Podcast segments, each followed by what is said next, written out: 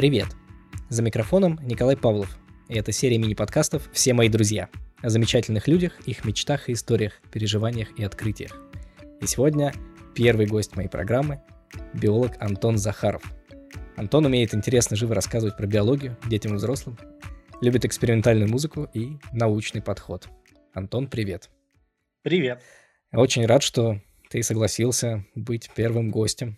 Я люблю экспериментальную музыку. Это отлично. И, может быть, когда-нибудь я смогу ее поставить в прямом эфире, а ты ее будешь комментировать. Но пока что формат предполагает вопросы к тебе и короткие ответы. И первый мой вопрос про Соловецкие острова. Я знаю, что ты туда ездил не раз и не два. Я там сам бывал, и меня поразила энергетика этого места. Нигде такую больше не встречал. Что тебя заставляло приезжать туда снова и снова? Uh, ну, кстати, не раз и не два, это значит на самом деле три. Я там был всего три раза, хотя, ну, думаю, что в будущем еще съезжу.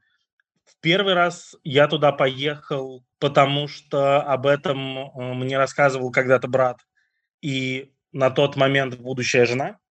И я ждал от этого места какого-то другого магического подхода. Но надо при этом понимать, что я к этому моменту уже бывал на Белом море и представлял, что такое Белое море вообще. То есть я понимал, как устроен русский север немножко хотя бы. И я был очень впечатлен тишиной, размеренностью и каким-то другим совершенно ритмом э, жизни и целью жизни.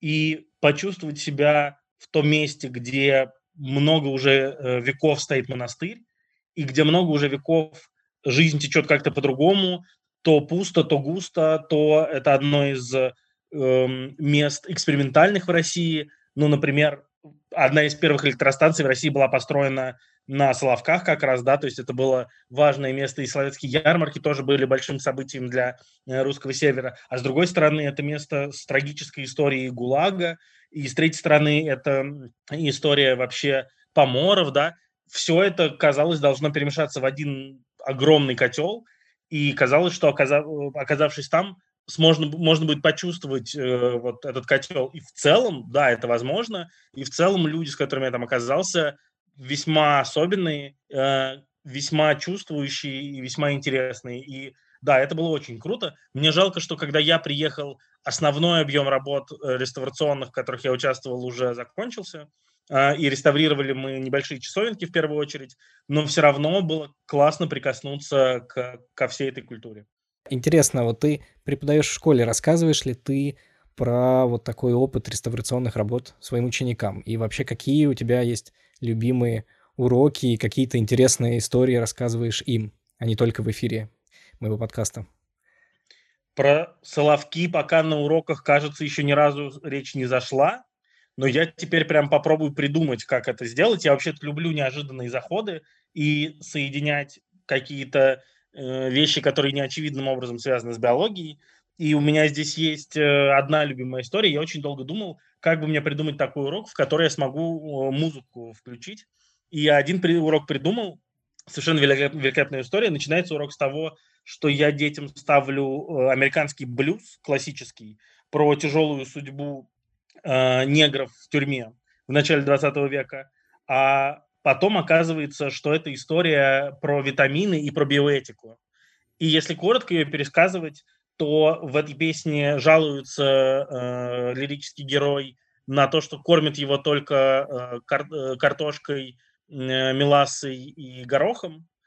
Э, и такой рацион был экспериментальным рационом, который использовал один ученый для того, чтобы проверить, является ли заболевание под названием пилагра инфекционным или связанным с недостатком питания.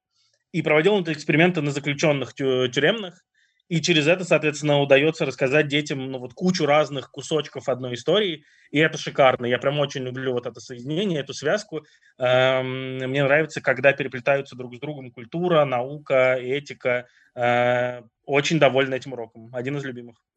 Ну вот, э, мне кажется, такой подход должен быть запоминающимся и, э, может быть, даже иногда определять судьбу школьников после таких историй, заняться той или иной дисциплиной особенно если личность учителя была достаточно харизматичной. И вот я помню из своего опыта, что такие школьные учителя запоминаются лучше всего, которые необычным образом подходят э, к урокам.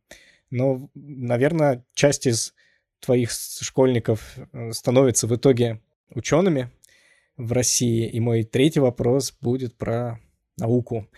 Как ты считаешь, что должен каждый знать, кто собирается заниматься наукой в России? И нужно ли жалеть тем, кому была близка работа в научно-исследовательских институтах, но кто был вынужден заняться коммерческими проектами? Я скажу тоже, что говорю своим ученикам на самом деле по этому поводу, которые планируют заниматься наукой. Э, по-моему, совет очень простой. И это, кстати, не так важно, про Россию мы говорим или не про Россию в целом. Уровень науки, уровень жизни ученого в России в последнее время все-таки растет. Не знаю, продолжится это или нет. Э, но самое главное, что нужно понимать про науку, что наука это вообще-то довольно скучно и довольно рутинно. И общий мой совет – биологическое или какое-нибудь научное образование получить классно, но заниматься наукой совершенно не обязательно. И если вы можете не заниматься наукой, не занимайтесь наукой. От этого никому не будет.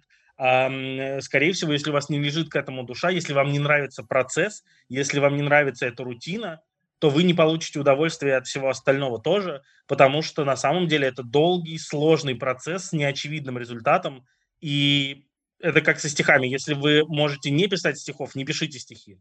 Если вы можете не заниматься наукой, не занимайтесь наукой и не страдайте по этому поводу. Хотя, еще раз повторюсь, само по себе естественно научное образование – ну, для меня это было классно, я совсем не жалею об этом, и многим рекомендовал бы его как базовое, на которое потом можно навешивать что-нибудь другое, и которое может быть полезно с разных точек зрения потом еще в будущем.